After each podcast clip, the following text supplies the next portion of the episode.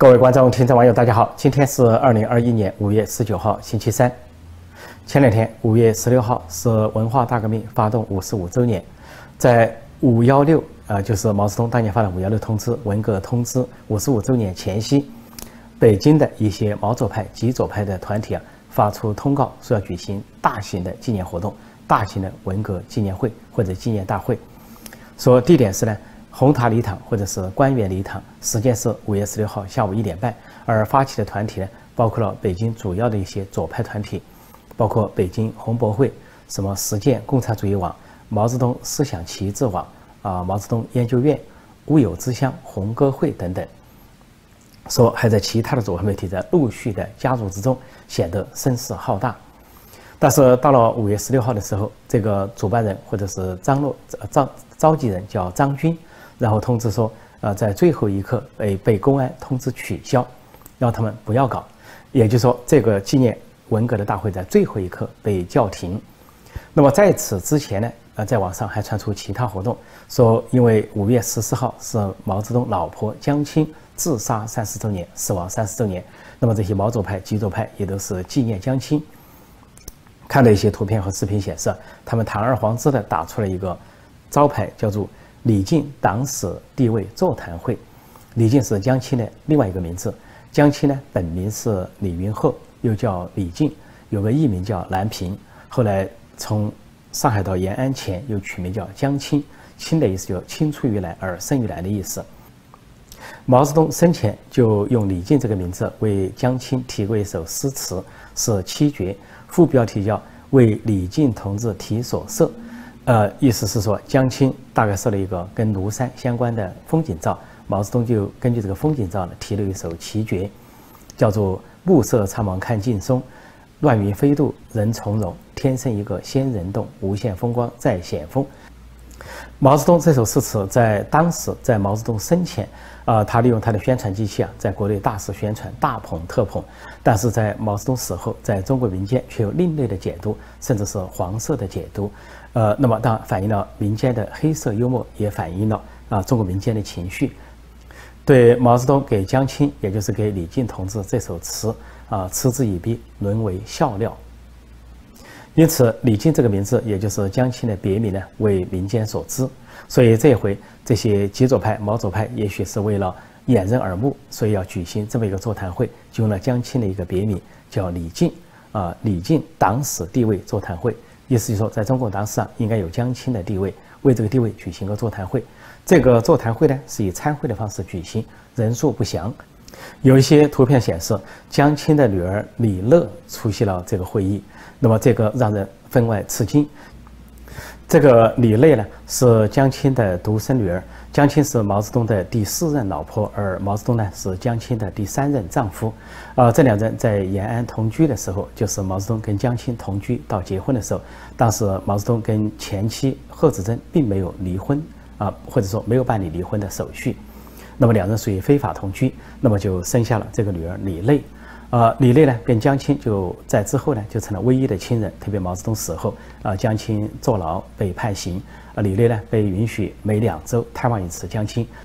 而后来江青保外就医，也一度跟他的女儿李内呃住在一起。这个李内其实在文革中也是一个红人啊。由于毛泽东跟江青的关系，他也成了造反派。他在《解放军报》去造反，提出大字报说“解放军报向何处去”，就炮打解放军报。他当时用的是一个笔名或者化名叫肖立啊。这个大字报贴出之后呢，所引起啊解放军报社的一些震荡。啊，加上她是毛泽东的女儿，江青的女儿很有来头，所以后来《解放军报》经过一番震荡呢，就让这个李类当上了总编辑，还得到毛泽东、江青还有林彪的鼎力支持。后来连总理周恩来也忌惮他几分，让他当上了中央文革小组办事组的负责人。而这个李类呢，还这个官继续升官啊，不仅是当了中共十大的代表。还当了北京市什么平谷县委书记，后来升任为北京市委副书记，啊，但是后来毛泽东死亡，呃，华国锋粉碎了江青为首的四人帮，啊，江青被逮捕并被判刑之后，这个他的女儿李类的地位也就一落千丈，失去了所有的党政职务，而且呢，生活呢一度困难，一度艰困。他给这个主政的邓小平写信，但是邓小平对他非常冷淡，冷冷的。这个拒绝了他的种种要求。啊，那么邓小平心里可能盘算的是，邓小平在文革中被打倒、靠边站的时候，他自己的那些子女也能过着艰难的日子。那么现在江青被打倒了，让江青的女儿李蕾去尝尝什么叫做艰难，什么叫做漂泊，算是邓小平对他的一个报复。再后来，这个李类呢就写信给胡耀邦，胡耀邦是当时的中共总书记。那么胡耀邦呢稍微通融一些，就安排这个李类啊到中共中央办公厅秘书处啊做一些工作。但是李类只工作了几年，就到了退休年龄。退休之后呢，当局给他分配了一个呃四房一厅的单元，在万寿路，呃过起了相对比较宽裕的呃晚年生活。再后来，二零零三年，已经是六十多岁的李内又被胡锦涛当局呢安排为政协委员。总的说呢，在毛泽东这个家族或者江青这个家族呢，呃，李内算是跟江青最近的人，也恐怕是唯一跟江青有感情的人，因为他毕竟是江青的独生女儿，江青是他的生母。那么这回长期低调的李类突然转为高调，被毛左派、极左派捧起来出席所谓座谈会，他母亲的座谈会、江青党史地位座谈会，给人的感觉就是习近平、习当局急于平反文革、平反江青。李类的惊人亮相就强化了这方面的迹象和信号，就是给江青平反、给文革证明的迹象和信号。这些毛左派、极左派赶这么活动，公开举行跟江青相关的座谈会，公开号召要举行大规模的文革纪念会、纪念大会，是跟上层有关，跟现在主政的上层极左路线试图回归文革、回归毛泽东时代相关。尽管被最后一刻叫停，但是并没有抓人，只是打了个招呼。但是相比之下，如果有自由派、有公共知识分子有聚集的话，那就要被公安抓走，甚至是讯问。甚至于不是知识分子，就是一般的民营企业家聚会呢，现在都受到公安的冲击。啊，比如说在五月五号，在广东省有一些民民间企业家，就七八个企业家，呃，聚餐开了个餐会，结果突然大批的公安赶到，至少二十个以上的公安赶到，冲击这个会场，而且把他们全部带离到派出所去问话，问话或者是约谈，持续到半夜一点过才把他们释放，说是没有发现重大的事情。那么，为什么中共对这些民间企业家吃个饭、吃个餐都这么感冒呢？实际上，这些民间企业家在餐桌上既没有谈政治，也没有谈新闻，就是谈了一些生意经而已。就在于这个大背景，这个大背景就是国进民退，就是习近平当局走极左路线，正在打压民间企业，包括民间企业的巨头，什么阿里巴巴啊、腾讯啊、美团这些公司啊，都在受到打压。他们的这些负责人，要么是被约谈，要么是被抓捕，要么是被软禁。就包括赫赫有名的中国首富阿里巴巴的创始人马云，现在处于软禁状态。而马云呢，创办了一个培训企业家的呃基地，呃湖畔大学，现在也被迫改名，把这个石头上的湖畔大学四个字铲掉，改成一个就是企业家的创业基地啊，不敢叫大学，因为所有的大学啊，要么就是公立的，即便是私立，也要听党话，跟党走，要服从党的领导。显然。要么就是上不下下令，要么就是马云自觉或者阿里巴巴自觉把这个湖畔大学的名字铲掉，以避免进一步的麻烦。这些民营企业的龙头、民间企业家的大咖尚且如此。心呃胆战心惊，心惊肉跳，就更不用说那些小的企业家、中小企业家。所以现在连吃个餐都不得安宁，都要受到公安的约谈，可见中共当局的紧张。但是反过来对比呢，这些极左派、毛左派公然搞活动，没有受到中呃公安的干扰，呃，包括什么李静党史地位座谈会，啊，或者是公开的号召要举行文革纪念大会，都没有受到公开的恐吓，只是最后叫停而已，也没有抓捕任何人。甚至也没有对这些活动的发起人和联络人约谈或者是询问问话，啊，逐渐呢，当局对毛左派、极左派是网开一面。那么现在，呃，网上有个说法，舆论有个说法，说是习近平当局叫停了这个文革纪念大会，是说是利用左右派的互搏，是从中渔利、火中取利，说是一会儿是极力左派，一会儿是极力右派，然后是让左右互搏。当局从中渔利，这个判断完全不对。如果说是习近平、习家军、习近平当局、及左当局故意搞成这个左右互搏，然后当局渔利的话，至少有两个特征：一个特征就是对双方都有某种鼓励或者怂恿；呃，如果说有怂恿、有鼓动、有默许的话，只是针对左派；在自由派和公知这边，只要有任何的活动苗头或者是思想的迹象，就要受到习近平当局的打压，一路的追杀，毫不手软，让这个自由派或者是公知啊毫无喘息的空间，就应验了江泽民当年说的一句话，就是消灭在萌芽状态。习近平是十倍的、百倍的执行了江泽民这句话，或者说，相对于江泽民的镇压是有过之而无不及。第二点，这个说法不成立，就是说，习近平当局啊，在利用左右互搏、左右互斗来从中渔利啊，火中取栗啊，巩固自己的权利。不成立的原因就是没有这样的效果。左右互斗并没有造成习近平当局从中获利的效果，因为现在造成了反效果，就是左派对他不满，右派也对他不满。左派不满是显而易见的，就觉得习近平是个缩头乌龟。你既然讲了这个要回归文革、回归毛时代，那左派、极左派、毛左派就翘首以待。这些啊小粉红、老粉红啊自干五五毛党都翘首以待，但是习近平呢是啊说一说停一停，做一做停一停，所以让左派非常的不满。另一方面，显然让右派也不满，就是让自由派、工资这一派也很不满，让党内的自由自由派、改革派也不满，觉得你在走回头路，否定改革开放，是对当代中国史的最大的反动。企图复辟文革，回到毛泽东时代，这是对当代中国开了一个天大的玩笑。这件事情就是说，呃，毛左派、极左派声称要在五幺六当天举行啊纪念文革的大型的呃纪念活动或者是纪念大会，最后一刻被公安叫停，这是党内斗争的结果。应该说，习近平、王沪宁啊、习家军这些极左派很乐观其成，希望这样的局面出现。但是可惜的是。党内，尤其在党内的高层，很多人不赞成这一点，很多人是反文革派。不要说是团派的，像总理李克强、政协主席汪洋，或者是副总理胡春华为首的这个团派不赞成习家军极左的做法，即便是红二代太子党或者政治老人的多数派都不赞成。最后也暴露出，连习家军本身内部都出现了派系纷争。作为习家军的一个灵魂人物。啊，习习近平视为的亲信心腹副总理刘鹤，很显然在这个问题上跟习近平分道扬镳，导致了最近的习近平刘鹤关系的破裂。这件事情再次证明，啊，习近平习家军在党媒党报上所塑造的习近平，并不是真实的习近平。党媒党报上经常放上他的头版头条，放上他的金句，啊，放上他的所谓平语近人，似乎他大权在握，大权独揽，可以一言九鼎。但是，有关文革的纪念活动、文革纪念大会在最后一刻被叫停，证明习近平并不能够独断乾坤，并不能够一言九鼎，或者是定于一尊，不能够一个人说了算，不能够一人拍板。他跟邓小平那个位置，所谓总拍板式，呃那样的地位和权威相距仍然遥远。习近平偏爱左而厌恶右，呃，怂恿左派而打击自由派，这个是显而易见的。不仅上台以来他的种种。语言行为如此，而最近的一系列事态发展就是如此，啊，不仅是在不断的篡改教科书，在呃美化文革，重新给文文革证明平反，而且开放江青墓为江青证明，啊，重新呢让江青的样板戏在全国各地上演，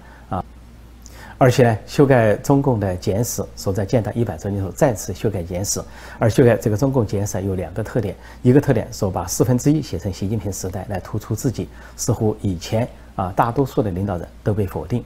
那么另一点，一个重大的特点就是对文革淡化，把文革说成是艰辛的探索，说成是毛泽东为了反修防修，防止资本主义的复辟啊所做出的某种探索。然后既不提毛泽东的错误，也不提啊文革的这个动乱啊十年动乱、十年浩劫这些词都不提，反过来还提到文革的一些成就，最多就淡化的提到说有一些啊。这个左的做法不恰当，造成了一些内乱，最多就是一个词“内乱”在这个简史中，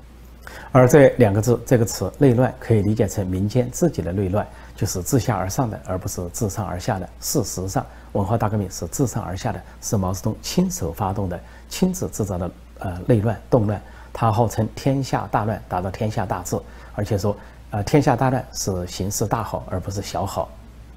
很显然，由于习近平本人有极左的思想、极左的基因、极左的情节，或者说毛泽东的基因、毛泽东的情节，所以很显然他是宁左勿右，不存在忽左忽右，不存在时左时右，也不存在左右平衡。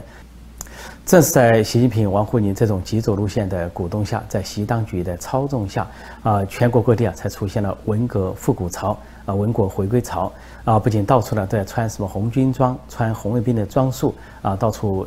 呃，表演红歌红舞，甚至呢大跳中字舞。这种中字舞啊，不仅是街头大妈在街头跳，那么在一些大中小学也都在跳。一些大学生还专门排练排练文革的中字舞啊。如果说前些年，尤其上个世纪八九十年代，有人在排练中字舞，恐能引引来哄堂大笑，觉得荒唐至极。但是到了习近平时代，现在人们却习以为常，还觉得是一个新奇的看点。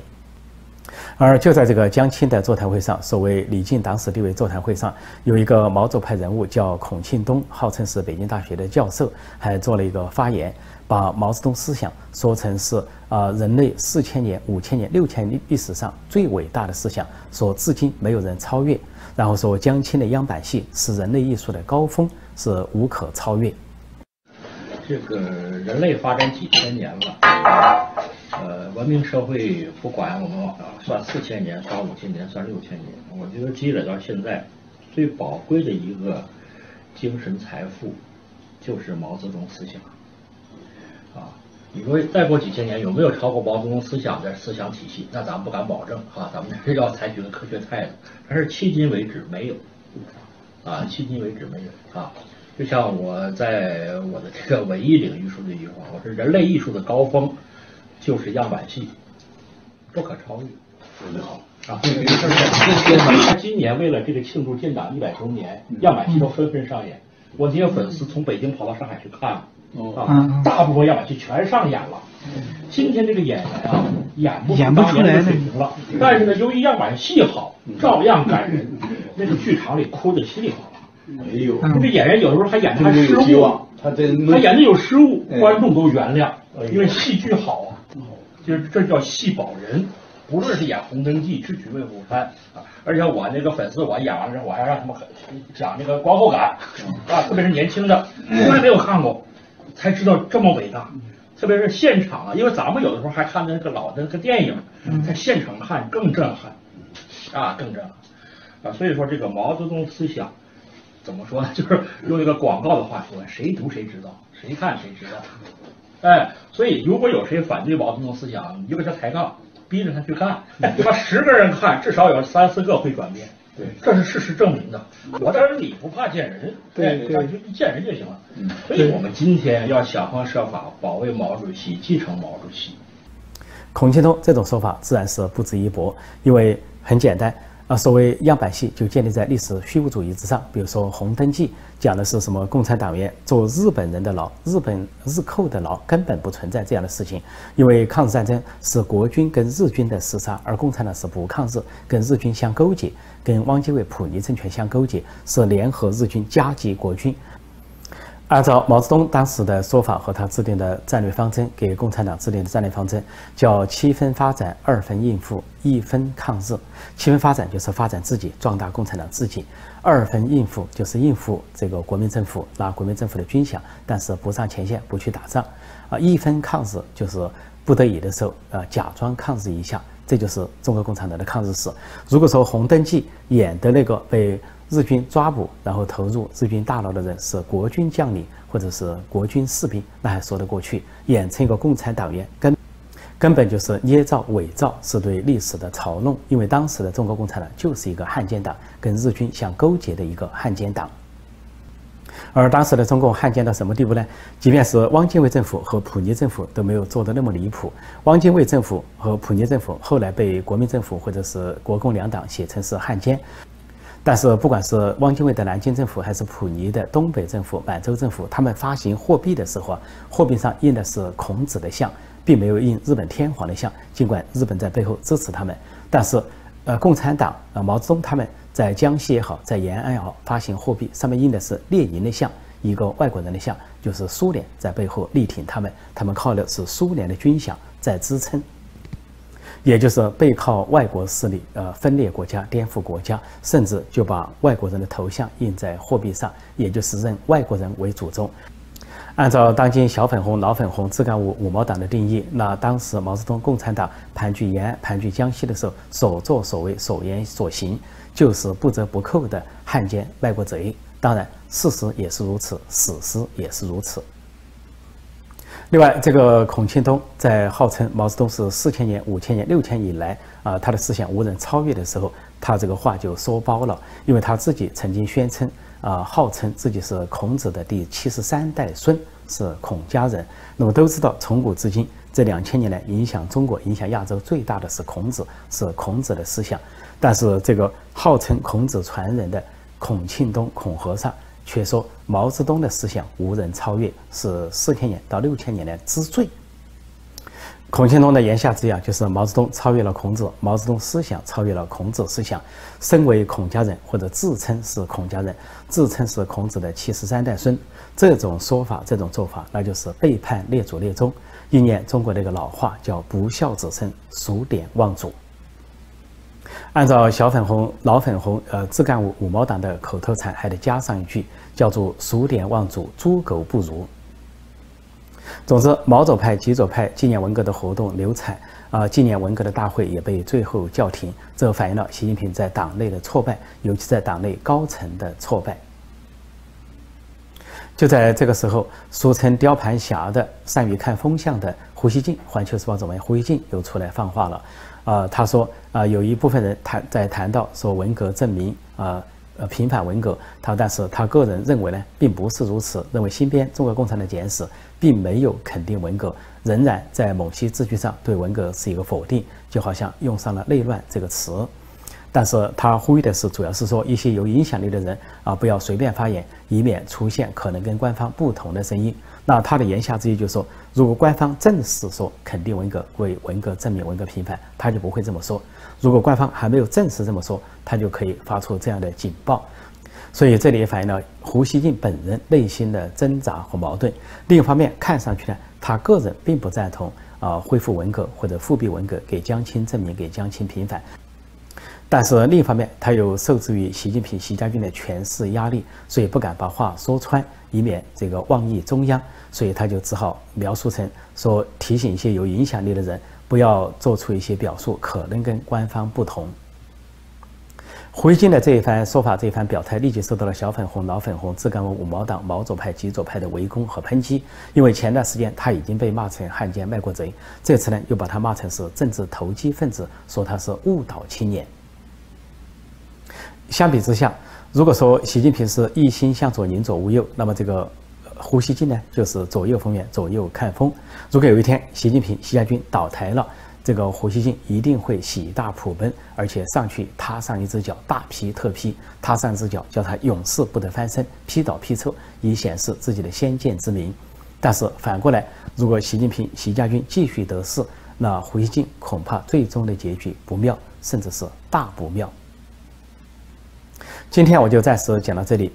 呃，希望大家继续订阅陈破空会员网站，在那里有我书籍的连载，包括畅销书，呃，《中南海后黑学》《假如中美开战》等等在线连载、在线阅读。另外，也欢迎订阅希望之城有一个陈破空会员频道，那里有我的每日问答，或者说尽量每日问答。谢谢大家收看收听，再见。